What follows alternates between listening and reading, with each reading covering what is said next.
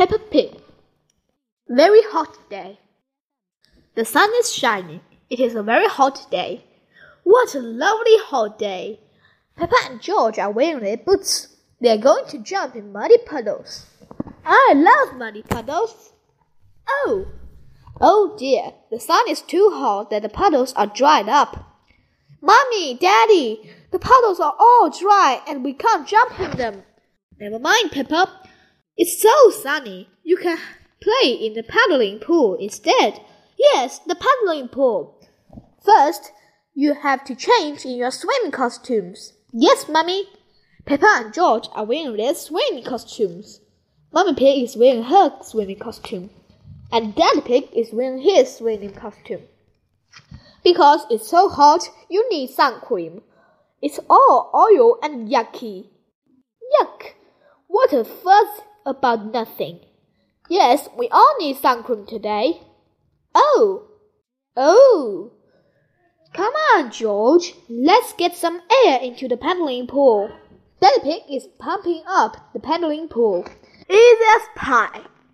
Peppa holds the hose, and Mommy Pig turns on the water. Where's the water? Wow! Peppa and George love their paddling pool. Ice cream, ice cream. Miss Rabbit, the ice cream lady. Ice cream, ice cream. On very hot days, Miss Rabbit sells ice cream. Mummy, Daddy, can George and I have an ice cream, please?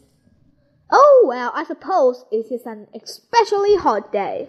Hooray! Please, can I have one as well? Everyone likes ice cream.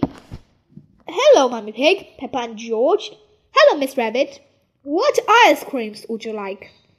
Can I have a cone, please, Miss Rabbit? Of course you may, Peppa. Thank you.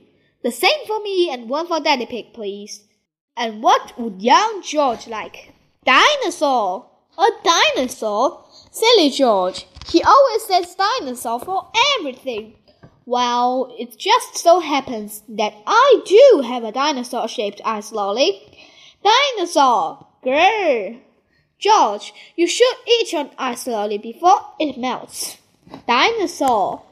George loves his dinosaur ice lolly so much he doesn't want to eat it. Thank you, Miss Rabbit. Enjoy the weather. George, I really think you should eat your ice lolly before it melts and falls on the ground. Oh dear, George's dinosaur ice lolly has melted and fallen on the ground. Never mind, George. You can share Daddy ice cream. I'm sure he won't mind. It's so warm. Daddy Pig has fallen asleep. Daddy Pig looks so hot.